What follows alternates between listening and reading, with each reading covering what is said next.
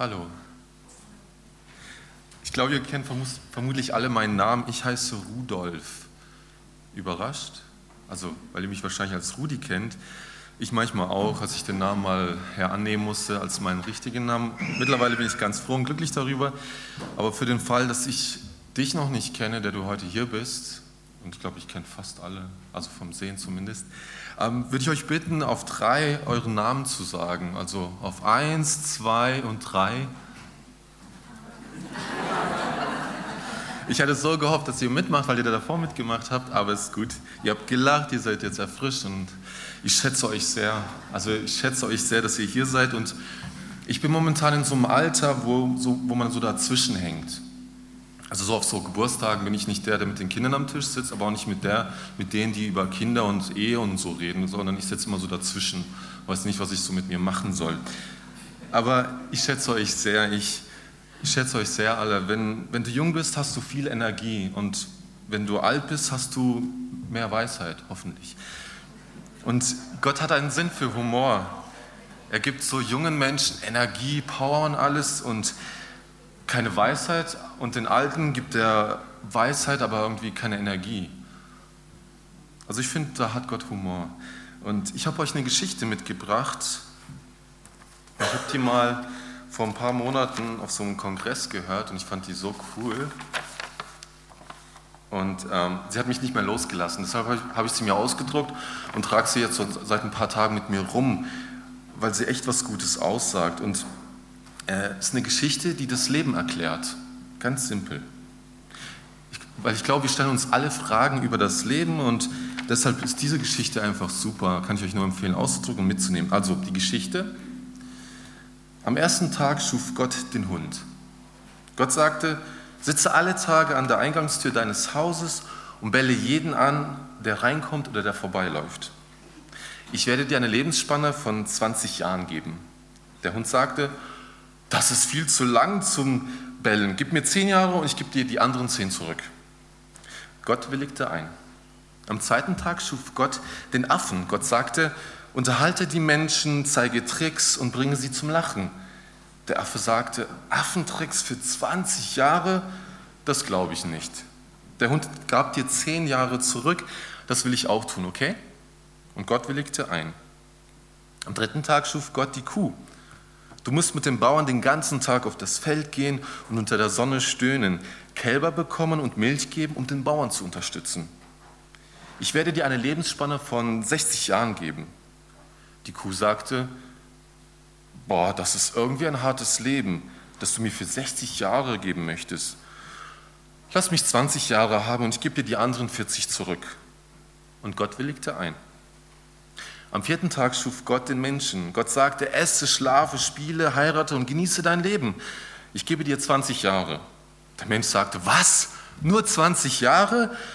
Ich sag dir was, ich nehme die 20 Jahre, ich nehme die 20 Jahre und die 40 Jahre der Kuh, ähm, die 10 Jahre, die der Affe dir zurückgegeben hat und die 10 Jahre, die du vom Hund hast. Okay? Okay, sagte Gott, du hast einen Deal. Das ist also der Grund, warum wir die ersten 20 Jahre essen, schlafen, spielen und ein vergnügliches Leben haben. Die nächsten 40 Jahre sind wir Sklaven um der Sonne, um unsere Familien zu unterstützen. Danach machen wir uns die nächsten Jahre, 10 Jahre zum Affen, um Tricks für unsere Enkelkinder, zu, äh, also um sie zu unterhalten mit Tricks. Und die letzten 10 Jahre sitzen wir vor unserem Haus an der Veranda und bellen jeden an, der vorbeiläuft. Das Leben wurde dir jetzt hiermit erklärt.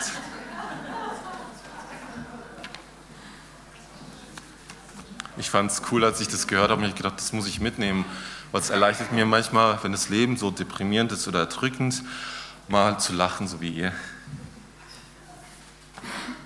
Und auf diesem gleichen Kongress, wo ich diese Geschichte gehört hatte, war auch das Thema Leiter. Und da wurde gesagt, dass Leiter anderen Menschen Wertschätzung geben.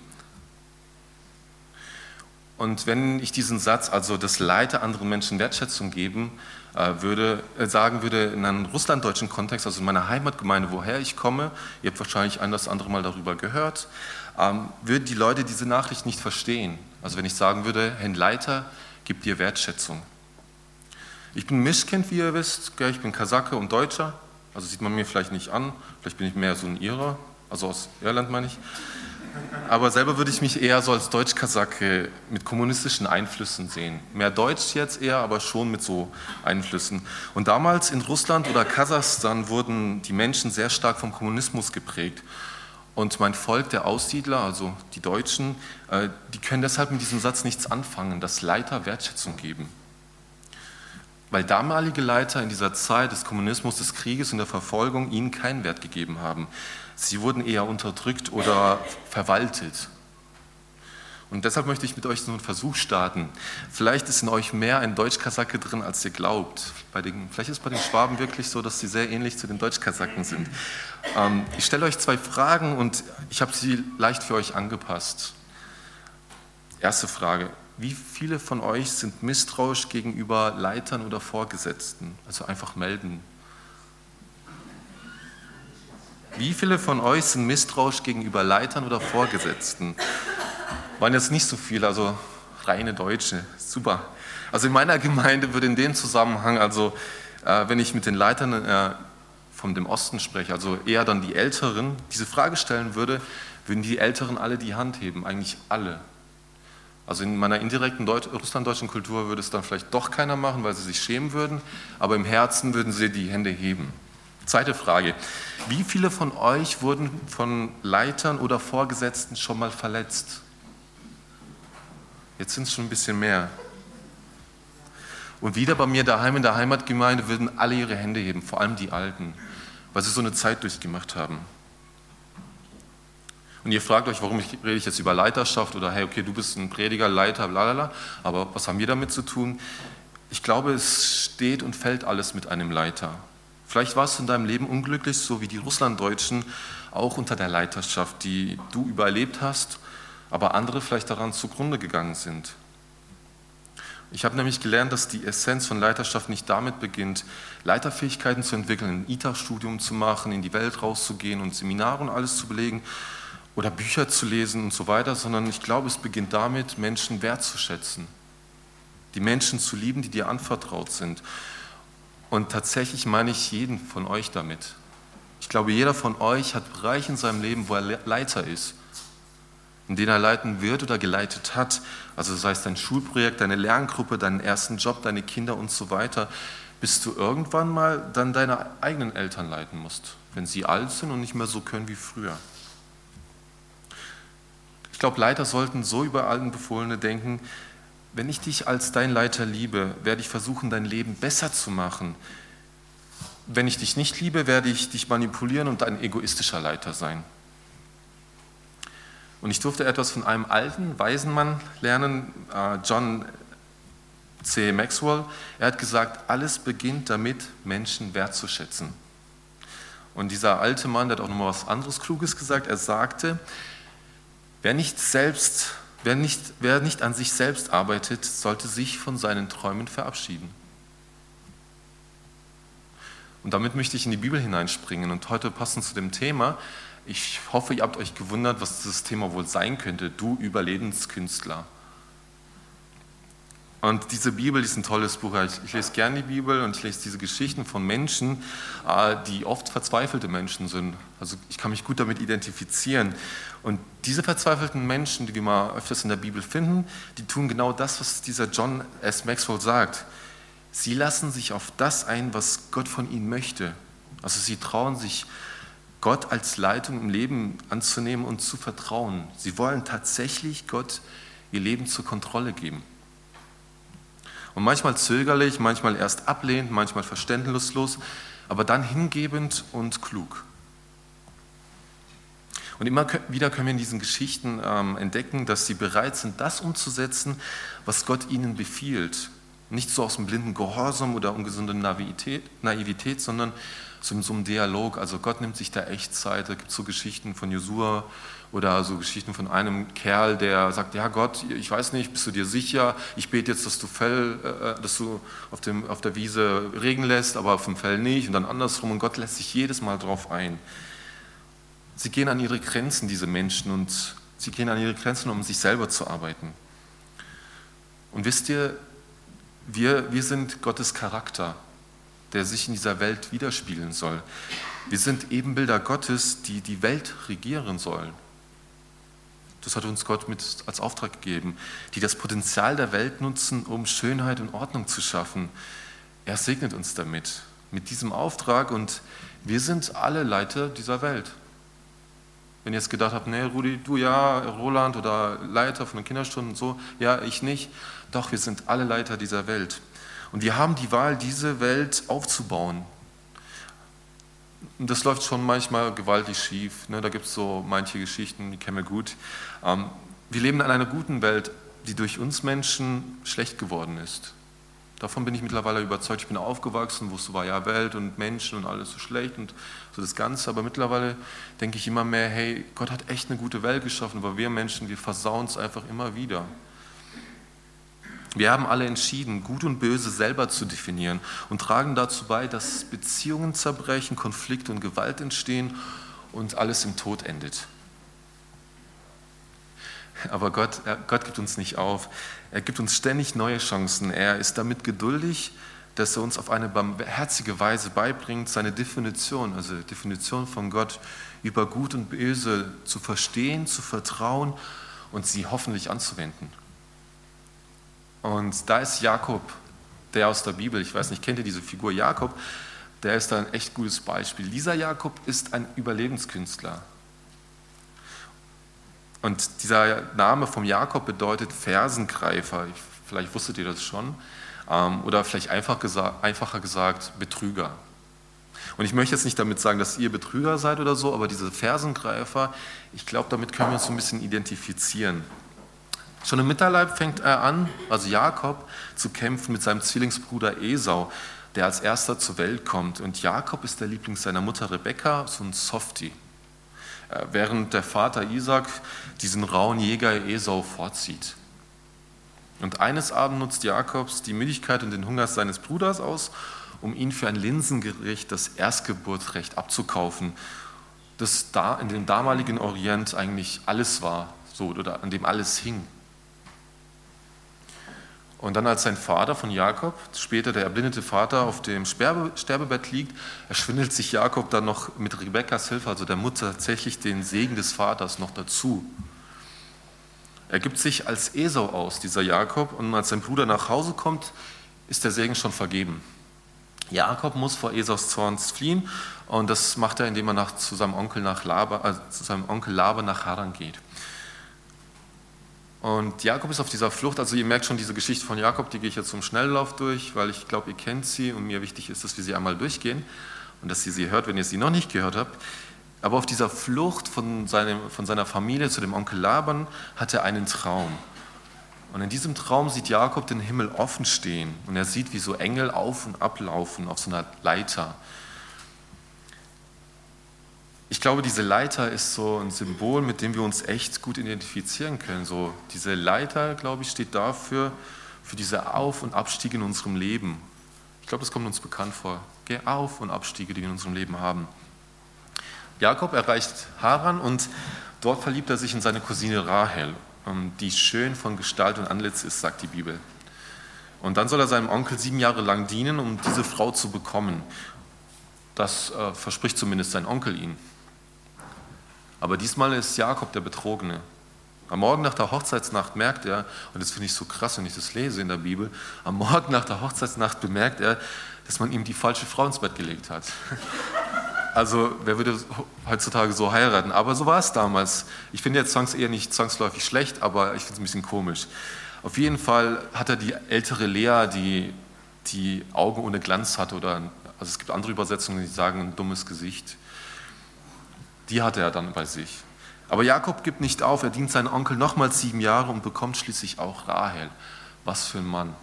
Der hält durch und der arbeitet nochmal sieben Jahre, um die Frau zu bekommen. Ey, wir können uns was abschneiden, gell, Jonathan?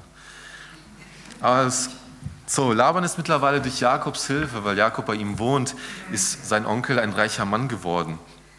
Aber obwohl Jakob abgehauen ist von zu Hause und er sich, ja, fürchtet vielleicht auch vor zu Hause, zieht es ihm heimwärts. Und trotzdem aller Ängste möchte er zurück, um, seine, um sich mit seinem Bruder wieder zu treffen und ich glaube auch zu versöhnen. Und es ist bemerkenswert, dass Jakob sich seinem Problem stellen möchte, weil die Geschichte mit seinem Bruder ist heftig. Er klaut das Erstgeburtrecht, dann den Segen vom Vater, eigentlich was alles war, was, Erst, was man einem Erstgeborenen klauen kann. Und deshalb ist es so ein positives Zeichen, dass Jakob bereit ist, sich seiner Vergangenheit zu stellen und die Konsequenzen für seine Fehler zu übernehmen. Also sagt er seinem Onkel, hey, ich will gehen, ich will in die Heimat gehen. Und sein Onkel, weil er ihm jahrelang gedient hat, ähm, darf einen Teil der Herde mitnehmen. Und also Jakob ist vielleicht ein Gedemütigter, Gedemütigter und ein, der auch betrogen worden ist, aber ist immer noch ein raffinierter Kerl. Durch einen raffinierten Trick nämlich sorgt er dafür, dass er über die Maßen reich wird. Also er bekommt viele Schafe, Sklavinnen und Sklaven, Kamele und Esel. Müsst ihr mal nachlesen, ganz interessant. Und trotzdem so, dieser gedemütigte Jakob kehrt zurück zu seinen Wurzeln, in die Heimat zurück. Und der ist ja nicht dumm, wie wir schon mittlerweile wissen oder wussten, äh, gewusst hatten. Er schickt Boten mit üppigen Geschenken vor sich her, die bei Esau für gute Stimmung sorgen sollen. Also zu schauen, hey, okay, guck mal, ich gebe dir Geschenke und so. Und die Nacht vor der Begegnung verbringt Jakob allein am Fluss Jabok. Ich, keine Ahnung, warum er das tut, aber er tut es und schickt die anderen schon vor. Und die sind dann schon über diese Furt gezogen. Und auf einmal kommt an dieser, in diesem Abend oder in dieser Nacht ein unbekannter Mann und ringt mit ihm. Aber Jakob lässt sich nicht bezwingen. Er ist durch, erst durch einen unfairen Schlag während diesem Kampfes auf seine Gürtellinie kann ihn der Fremde matt setzen. Und dieser angeschlagene Jakob, der gibt trotzdem nicht auf. Der kämpft weiter. Der lässt sich nicht niederschlagen. Und aber als sich dieser Fremde am Morgen, also das ging die ganze Nacht, also krass, was die für Kraft damals hatten. Ich kann keine fünf Kilometer laufen, ohne danach zu schwitzen wie, ja. Auf jeden Fall in der Morgen, am Morgengrauen will sich dieser fremde Mann davon machen, aber Jakob hält ihn fest und gibt nicht auf und sagt, hey, ich lasse dich nicht los, wenn du mich nicht vorher segnest. Und dieser fremde Mann gibt Jakob, also Jakob dem Betrüger, einen neuen Namen. Israel heißt Gotteskämpfer. Denn, sagt dieser Mann, dieser fremde Mann, du hast mit Gott und mit Menschen gekämpft und nicht verloren. Und ich finde es eine echt seltsame Geschichte, so richtig seltsam. Also ich glaube, es ist eines der seltsamsten Geschichten der Bibel, die ich mir so, wenn ich die lese, denke ich mir, hä? Jakob kämpft mit Gott und er fordert, dass Gott ihn segnet. Und Gott belohnt seine Entschlossenheit und gibt ihm Abrahams Segen und einen neuen Namen. Und am Ende, nachdem Jakob dann ankommt, da bei seinem Bruder, kommt es tatsächlich zu so einer Aussöhnung zwischen den beiden Brüdern. Und all das könnt ihr in 1. Mose 25 bis 33 nachlesen. Macht es mal, ist voll cool. Oder bei Bible Project gibt es auch so eine Zusammenfassung, ist auch echt cool. Oder Hörbibel oder so weiter. Ich ermutige euch, das zu lesen. Jakob ist eine biblische Figur, die wir, glaube ich, sehr eindeutig mit unserem eigenen Leben vergleichen können oder sogar zuordnen können. Er kämpft mit Gott und mit Menschen und mit allen Tricks. Vielleicht seid ihr so eine Person, die sagt, genau so bin ich oder nee, weniger. Aber ich glaube, so ein bisschen ist immer was dabei für uns bei dieser Figur vom Jakob. Und ich glaube, dieser Jakob, der hat nicht nur mit Gott gekämpft, sondern auch mit Licht und Schatten in sich selbst, wie Janja mir das gesagt hat, als wir so drüber geschrieben hatten. Auch diese beiden Seiten werden, glaube ich, durch dieses Bild äh, von den Engeln, die auf und ab gehen, symbolisiert. So dieser innere Kampf Gut und Böse. Und wir sind deshalb nicht nur gut oder schlecht. Natürlich sind wir Sünder und wir brauchen Gott, aber wir sind nicht nur schlecht, sondern wir sind auch Ebenbilder Gottes.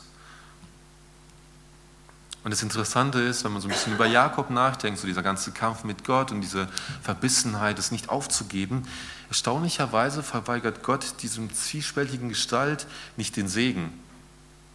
Und das Interessante ist, diese Figur Jakob, die zeigt sich auch wieder in dem Volk Israel dieses Ringen zwischen Mensch und Gott, mit dem sie sich bis heute identifizieren. Aber wie sieht es mit dir aus? So mal jetzt ganz mal auf euch fokussiert. Ich weiß, das mögen die Deutschen nicht so, wenn man sie mit sie direkt anspricht, wenn man so auf sie schaut und so. Ich weiß, wir wollen so ein bisschen immer geschützt sein, aber ich tue es trotzdem. Und ich möchte euch was aus 1. Mose 32, 28 vorlesen. Du sagst, da, äh, da sagte er, Du sollst nicht mehr Jakob heißen, sondern Israel, Gotteskämpfer.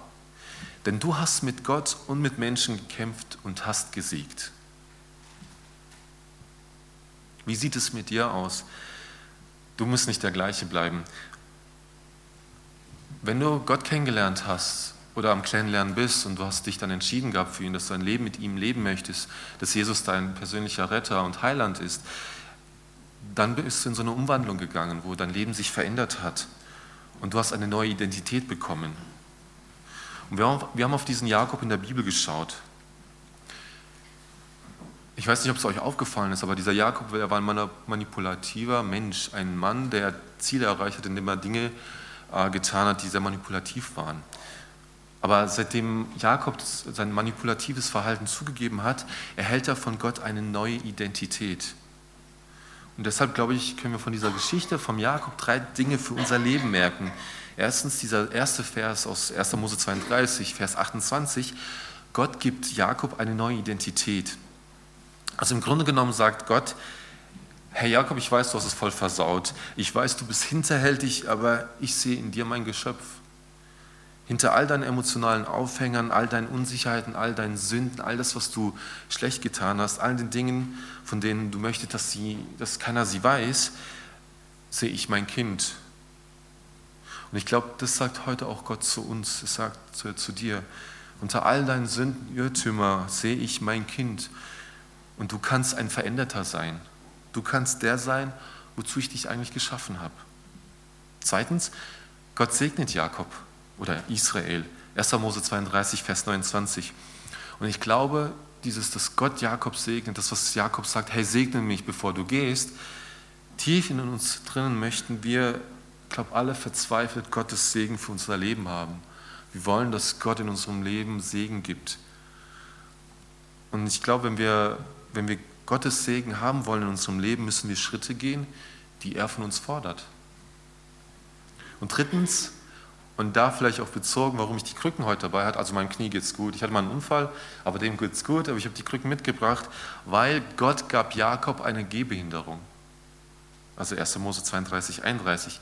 Erinnert euch dran, als die beiden gerungen haben, verrenkt Gott Jakobs Hüfte. Und Jakob ist so mit einer Gehbehinderung davongegangen. Und diese Gehbehinderung, die war eine tägliche Erinnerung daran, dass er von Gott abhängig ist. Gott arbeitet tief in deinem Leben, wie er in seinem Leben gearbeitet hat, wenn er sich mit deiner Identität beschäftigt. Wer du bist und wie du dich selber siehst. Gott arbeitet daran mit dir, wenn du dich darauf einlässt. Normalerweise tendierst du dazu, so zu handeln, abhängig von dem, wie du dich selber siehst. Also du tendierst dazu, so zu handeln, abhängig von dem, wie du dich selber siehst. Gott sagt aber, lass mich dir zeigen, wie ich dich sehe. Lass mich dir zeigen, wie ich dich verändern möchte. Lass mich dir zeigen, wie ich dich eigentlich angedacht habe. Und wenn du anfängst, dich so zu sehen, wie Gott es tut, wird das dein Leben grundlegend verändern. Und ich rede da nicht von einem Tag, wo dann auf einmal alles anders wird, sondern vielleicht von einem Prozess, der in einer Woche, in ein paar Monaten oder ein ganzes Leben braucht. Erinnert euch an die Geschichte von meinem Schwager, Drogenjunkie, Bushaltestelle mit Engel und Gott und seitdem Jugendleiter in meiner Gemeinde. So Geschichten gibt es und ich glaube an die Wunder Gottes. Aber es ist nicht immer so. Manchmal braucht es Jahre, Jahre, bis sich was verändert. Und es gibt so einen Kampf in unserem Leben, den wirst du nicht gewinnen. Der Kampf mit Gott. Ich glaube nicht, dass Jakob gegen Gott ge äh, gewonnen hat, aber Jakob war einfach so verbissen. Ich glaube, er hat sich am Bein von dem unbekannten Mann festgebissen, wenn alles andere nicht mehr geholfen hätte. Aber es ist ein Kampf, der dir nicht gelingen wird mit Gott. Lerne deshalb, dich Gott anzulehnen. Also Anne hat das schön in dem Gedicht, was sie vorgelesen hat, gesagt, an Gott anzulehnen. Freue dich daran, von Gott abhängig zu sein. Ich weiß, wir sind so ein bisschen von der Kultur geprägt, unabhängig zu sein, schnell eigenständig zu werden, verantwortlich und so weiter. Und vielleicht fällt es uns dann schwer, von Gott abhängig zu sein. Und ich habe etwas von einem Pastor, Stephen Furtick, mal gelesen, der sagt, dass der Jakob ist ein entschlossener Mensch. Äh, und diese gleiche Entschlossenheit, die ihn zu einem Betrüger gemacht hat, ähm, die dient ihm jetzt dazu, dass er sich auf das richtige Ziel konzentriert.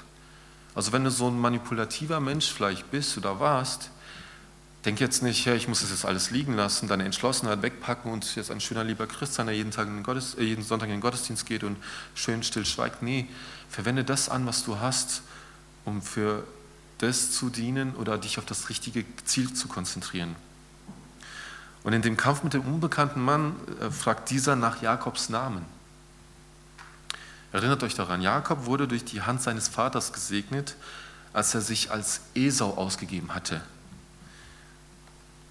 Aber an der Stelle, wo Gott ihn nach seinem Namen fragt, ähm, sagt Jakob nicht mehr, dass er jemand anderes ist, sondern er sagt, ich bin Jakob. Also dieser Jakob, er trickst nicht mehr, er lügt nicht mehr ähm, mit seinem Namen, er sagt dem Unbekannten seinen Namen. Und deshalb segnet ihn Gott und gibt ihm einen neuen Namen. Gott gibt ihm den Namen Israel, der bedeutet Gotteskämpfer. Und das Schöne auch dabei ist, er bekommt nicht nur einen neuen Namen, sondern er bekommt auch gleich eine neue Identität von Gott. Und jede Kultur hier auf der Erde und auch unsere Kultur spielt eine große Rolle, indem wir, wir unsere Ansicht auf Erfolg, Selbstwert und Schönheit definieren. Also wie unsere Kultur gibt vor, wie wir das alles definieren oder definiert wird. Aber Gott, nicht alles ist schlecht in unserer Kultur, auf keinen Fall, vieles ist gut. Aber Gott hat in manchen Bereichen unserer Kultur eine andere Sicht. Vielleicht denkst du dir, du musst jemand anderes sein, weil das deine Kultur, deine Gruppe, deine Gesellschaft von dir verlangt um dorthin zu kommen, wo du hin möchtest oder was dir vorgegeben wird. Die Wahrheit ist aber, Gott segnet nur den, der du wirklich bist und nicht der, den du vorgibst zu sein. Du wirst nämlich nicht den richtigen Weg gehen, wenn du versuchst, jemand, jemand oder etwas anderes zu sein, was du gar nicht bist. Weil Gott hat eine einzigartige Bestimmung für dich, für jeden von dir, von euch, die ihr hier sitzt. Gib dich nicht mit dem Segen von jemand anderem zufrieden, wenn Gott eigentlich genau für dich einen Segen vorbereitet hat und für dich einen Segen geben möchte. Und deshalb möchte ich so einen Ruf zur Hoffnung aussprechen. Eine Hoffnung, die über vordergründige Erfolge geht, die darüber hinausschaut und die uns helfen kann, Tiefgang zu bekommen und auch unser Scheitern in Kauf zu nehmen. Und da habe ich einen schönen Vers aus 2. Korinther oder zwei schöne Verse. 2. Korinther 4, 17 bis 18. 2. Korinther 4, 17 bis 18. Da steht, denn die Nöte, die wir jetzt durchmachen, sind nur eine kleine Last und gehen bald vorüber und sie bringen uns etwas, was von unvergleichlich viel größerem Gewicht ist. Eine unvollstellbare und alles überragende Herrlichkeit, die nie vergeht. Wir richten unseren Blick nämlich nicht auf das, was wir sehen, sondern auf das, was jetzt noch unsichtbar ist. Denn das Sichtbare ist vergänglich, aber das Unsichtbare ist ewig. Ich finde es so toll. Es ermutigt mich in meiner Lebenssituation immer wieder auf Gott zu schauen, mich auf Gott zu richten, mich verändern zu lassen von Gott und einfach so eine ewige Hoffnung zu haben, die Dinge in meinem Leben verursacht oder mich bewegt, wo ich sagen kann, boah, da brauche ich keinen äh, Seelsorgercoach oder kein Motivationstraining, sondern da Gottes Geist in mir bewirkt was. Und Hoffnung bedeutet, das Leben nicht auf die eigenen Ziele zu gründen, sondern in Gottes Willen, in den umfassenden Zielen des Reiches Gottes verankert zu sein. Und Jesus gibt uns da einen Auftrag oder auch eine Forderung mit. Er sagt nämlich in Matthäus 6,33, es soll euch zuerst um Gottes Reich und Gottes Gerechtigkeit gehen dann wird euch das Übrige alles dazugegeben werden. Und deshalb, ich liebe diesen Jakob so sehr, weil dieser Jakob wird von so einem Überlebenskünstler, so einer, der manipuliert, der betrügt, der auch vielleicht nur das tut, was er kann, also zu überleben, wird er zu jemandem, wie der ehemalige Bischof Antonius einmal sagte, Verstand, der Gott sieht. Und das wünsche ich dir, das wünsche ich mir, das wünsche ich uns allen, dass wir von Überlebenskünstler, der einfach versucht, den Alltag zu überleben und auch vielleicht ein guter Christ zu sein und so, zu denen werden, die Gott sehen und die das mit Verstand sehen und die ja und mutig dazu sagen können, hey, ich möchte der sein, wie Gott mich angedacht hat. Und dann sich darauf einzulassen, was Gott vorbereitet hat. Weil du musst nicht zwischen Hund, Affe, Kuh oder irgendeinem Menschen entscheiden. Du musst dich nicht entscheiden, diese Dinge zu sein. Du musst dich nur für dich entscheiden. Und das ist vielleicht manchmal schwer. Aber wenn du das dann mal geschafft hast, dann zu dem zu werden, wie Gott dich eigentlich angedacht hat zu sein. Und das ist natürlich nicht einfach, aber ich glaube, mit Gehbehinderung äh, mit Gott ziemlich möglich. Die Gehbehinderung deines Lebens kann dir dabei helfen, deinen Blick auf Gott zu lassen und zu dem Menschen zu werden, wie du eigentlich angedacht warst. Amen.